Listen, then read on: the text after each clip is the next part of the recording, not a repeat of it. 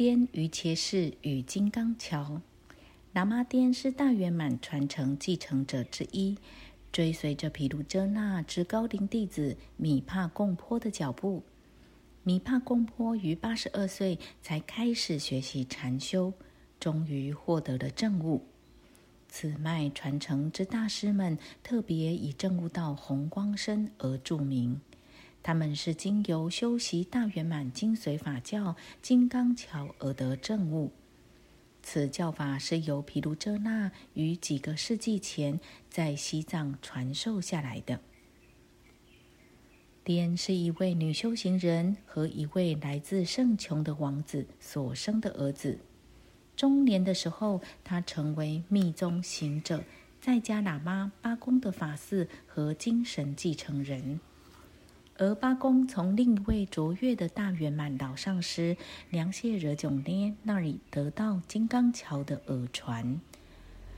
谢热炯捏最后在布空恰地区大力山巅化成一片耀眼的光芒离开人世，把僧袍、帽子、炉盖杯和一串大颗的菩提子念珠挂在一棵杜松树上，没有留下任何肉身的痕迹。这证明了他成就了红光身的圆满开悟。颠的传承情况大致就是这样。颠很小的时候就觉得，在这短暂的一生里，除了正法，没有什么其他有意义的东西。当颠只有十六岁时，他就遇见了非凡的印度成就者帕当巴桑杰。颠跟随帕当巴十四个月，充当他的侍者。最后，帕登巴给了他一条毯子，送他跟随商队回家。皮肤黝黑的印度上师拥抱着这位年轻人说：“物本性空无所有，故能幻现种种形。若人能自所有化现中了知单一主要之本性，就能了解一切不二。”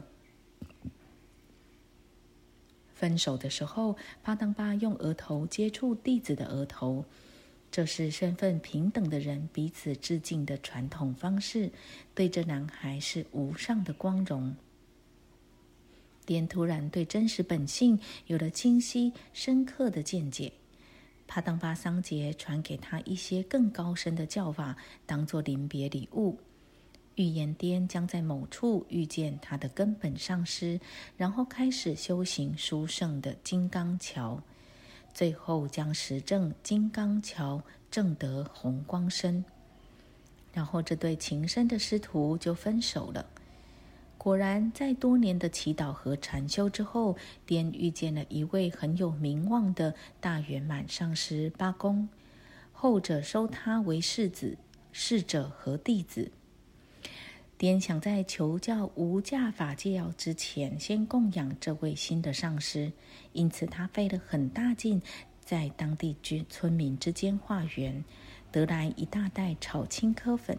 可是最后八公拒绝接受颠那一大袋炒青稞粉，他坚持要这位新来的弟子留着自己用，因为未来的数个月，这位弟子就要开始连续精进的禅修。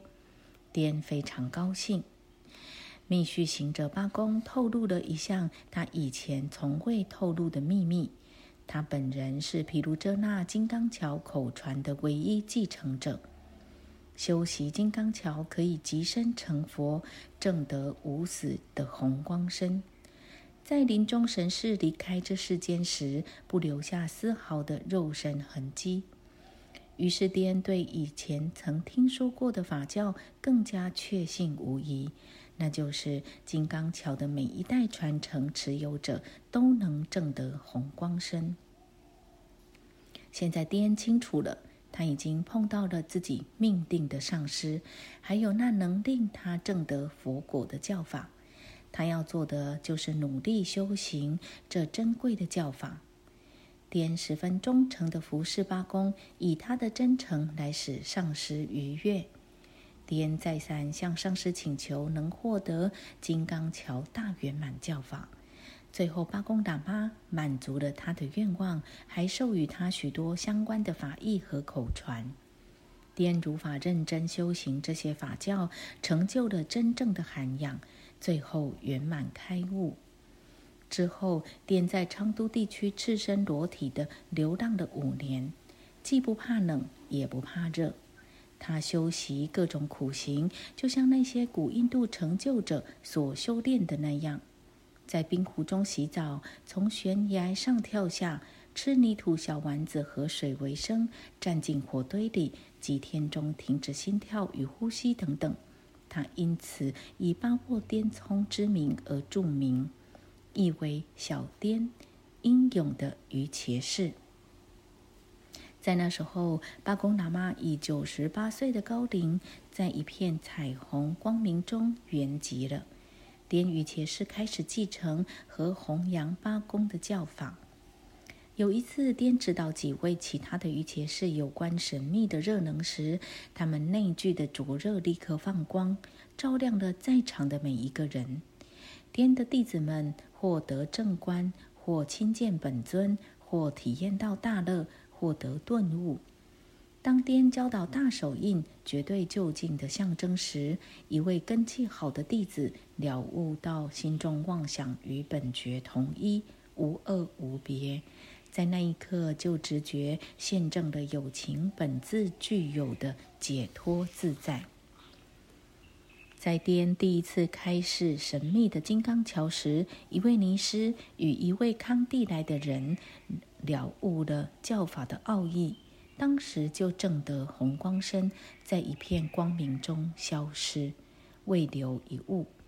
颠觉得这是十分吉祥的征兆，他向弟子们保证，任何人精进的修持此法五六年，不论他们以前的业力习性如何，都一定可以证到相同的成就。颠很严谨的把他所知道的实修、实证以及其他金刚圣的教法与教义传授给弟子们。许多年下来，颠逐渐显露出令人难以想象的神通。然而，他对此却并不在意。在许多时候，周围的人都明显的觉得颠对传染病有免疫能力，因为他从不生病。颠有他心通，能很正确的预知未来。他有神足通，能够瞬间出现在遥远的地方。天巡抚该地的神与魔，并令他们帮助自己广扬弘法。尽管如此，他一直非常谦虚和仁慈，因此这位英雄御前士深得人心。不论他走到哪里，都能得到大家的尊敬。颠曾经跳到冰冻的湖上，冰块承受不起他的重量而破裂了。他掉进刺骨的水里，可是人们却看到，在他的四周涌起大片嘶嘶作响的浓厚蒸汽，竟把晴朗的天空遮掉了大半。每一个人都震惊了。大家看到于伽士的身体因为神秘的内热而发光，就像一块通红烫热的烙铁。但是谦虚的颠本人后来说，他觉得自己好像被冰冻住了。另一次，颠在山上抱着一大把新柴时，他突然证悟到所有的有为如法、如梦似幻的本质，于是莫名其妙的从悬崖上跳了下去。英雄于伽士像鸟一样飘了下去，他的明妃也正在打新柴。他从上往下望，叫道：“神奇的上师啊，您是不是真的人？”你使我想到那位我无缘相见的帕当巴桑杰。颠想起他的第一位上师，纵声大笑。